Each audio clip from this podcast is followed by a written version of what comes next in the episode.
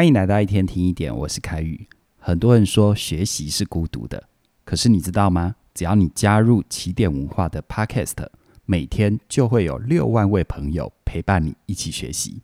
你只要在各大 Podcast 的应用里搜寻起点文化，一天听一点，就可以加入我们的 Podcast。欢迎你。当你看到别人的成功跟成就，你心里会怎么想呢？最近我有个朋友哦，跟我抱怨。他说，他有一个脸书上的朋友，三天两头就会晒自己的丰功伟业，像是考到公务员呐、拿到奖金呐、又住了哪些高级的饭店呐、而且每一次哦，都要发一篇很长的心得文，描述这些经验有多棒，这让他吃不消，于是呢，就封锁了这个脸书朋友。但除了表面的原因之外，我这个朋友不想要看到这些发文，还有两个更根本的原因，第一个是。脸书朋友的成功会让他觉得自己不够好，处处不如人。而另外一个原因是，他觉得这样的人太不真实，好像生活里只有胜利，没有失败跟挫折，看了真的很碍眼。你也曾经因为别人的成功，心里觉得酸酸的吗？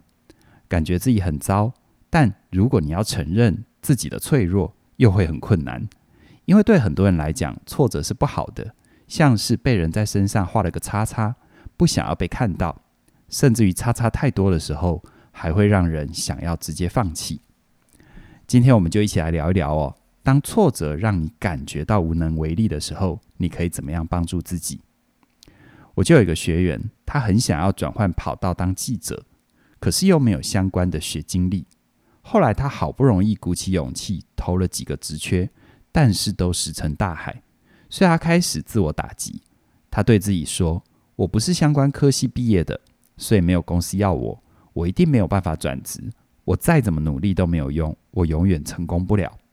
这些小声音让他非常的痛苦，所以他心一横，干脆关掉了履历，假装没有这件事。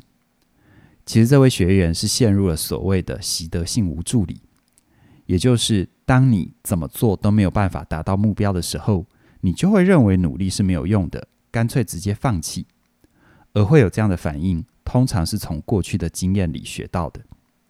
原来啊，这个学员过去有好几次挫败的经验。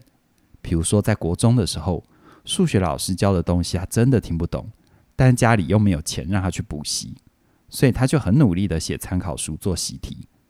可惜还是掌握不到要领，成绩依然没有起色。久而久之，他就认为自己再怎么努力都没有用。于是遇到了其他的挫折，也很容易跟着放弃。你也有过类似的经验吗？遇到挫折很辛苦，努力了还是看不到成果，干脆两手一摊，直接跳开。这比较简单，但表面上你是逃跑了，可是心里却还是很在意，非常的心烦呐。没有人喜欢失败跟挫折，因为这会让人觉得自己很差。但你有可能不知道的是，很多研究已经发现，失败其实不是阻力，而是助力。因为比起一件你可以轻松完成的事情，当你做的事情对你来讲有一点难度的时候，这适度的挫折反而会让你的能力有长期的进步。所以，究竟挫折是阻力还是助力，背后的关键就在于你是怎么诠释的。那到底要怎样诠释失败才能够对自己有帮助呢？实验发现哦，被教导过挫折会帮助人更快成功的受试者。比起另外一组被教导挫折会让人更难成功的受试者，他们后续在面对困难任务的时候，那些相信挫折可以帮助自己更成功的受试者，他们的表现会变得更好，也变得比较不容易放弃。换句话说，当你懂得提醒自己挫折的好处，光是这样一点小小的改变，就可以帮助你减少无助感，提升工作的效能。除此之外呢，还有两个方法可以帮助自己在面对挫折的时候，从中得到养分，更快的站起来。那就是调整信念和改变角度。先来说调整信念哦，举前面想要当记者的这个学员当作是例子，他可以从固定性的语言转变成可能性的语言。什么是固定性的语言呢？那就是对事情的描述是明确有边界的。比如说，这个学员告诉自己：“我一定做不到。”这就是一种固定性的语言，因为他已经标定了结果，把自己框在那里了，怎么努力都没有用啊。而可能性的语言是有弹性、有变化的语言，能够看得到未来有更多的可能性的表达模式。如果他能够把自我对话改变成我需要再多花一点时间学习才能够学会，这就是相对有弹性的。把重点放在花更多时间学习，才会更有动力再尝试。再看第二个方式，改变角度。它可以从三个方面改变对事情的诠释。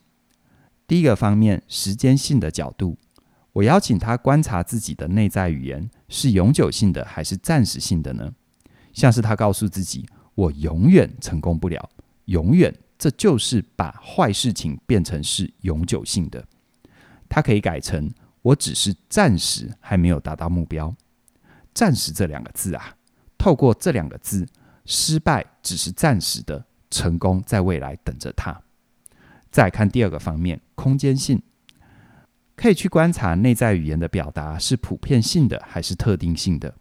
比如说，这个学员认为没有公司要我，这就是把不好的经验变成是普遍一定会发生的经验，这就会让自己更挫折。如果能够调整成这几间公司对我没有兴趣。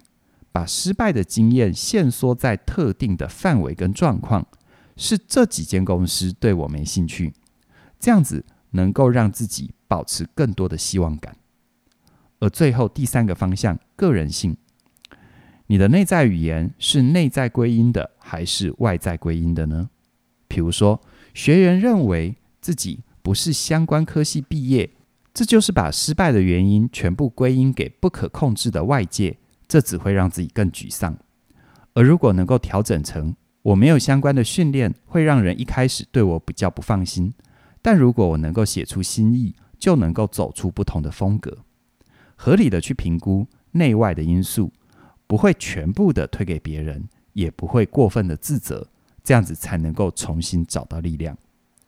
像是这些调整信念和改变角度的做法，其实都来自于我全新的线上课程。活出有选择的自由人生，这里面的学习，在这门课程里，我会陪伴你觉察自己的内在语言，透过改变语言来调整你的信念，让你就算是面对到挫折，还是能够活出自己渴望的人生。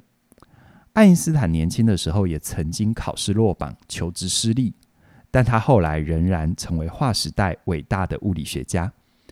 日本的棒球传奇铃木一朗也曾经说过。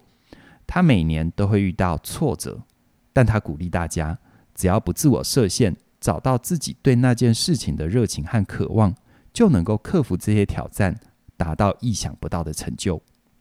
其实挫折就像是通往成功道路上的隐藏路标，看起来很挡路，会让你想要放弃回头，但其实它的背面正指向通往成功的道路。你对挫折的诠释会决定于它是牢笼囚禁了你，还是成为跳板帮助你大步前进。这全在一念之间。信念能够改变人生，而了解会带来可能。了解自己，改变信念，你也能够找到挫折背后珍贵的线索。欢迎你现在就加入我全新的线上课程，活出有选择的自由人生。我们第一波的超早鸟优惠二二九九。只到一月十六号的晚上九点之前就截止了，请你务必把握这个机会。而且更棒的是，你现在加入“活出有选择的自由人生”，我们就送你另外一门线上课程。你是哪种人？这是买一送一的优惠哦。在“你是哪种人”这门线上课程里，嘉音老师会为你清楚地说明 MBTI 十六型人格，让你更了解自己和身旁的人。这样的组合是我们的心意，为了回馈给长期支持我们的你，邀请你现在就手刀加入，活出有选择的自由人生，并且享受我们买一送一，同时一起学习你是哪种人。这样的优惠只到一月十六号的晚上九点之前就截止了，注意听哦，是晚上九点，请你务必把握这最难得的机会，加入学习，为自己活出生命里更大的可能性。详细的课程资讯在我们的影片说明里都有连结，期待你的加入。那么今天就跟你聊到这边了，谢谢你的收听，我们再会。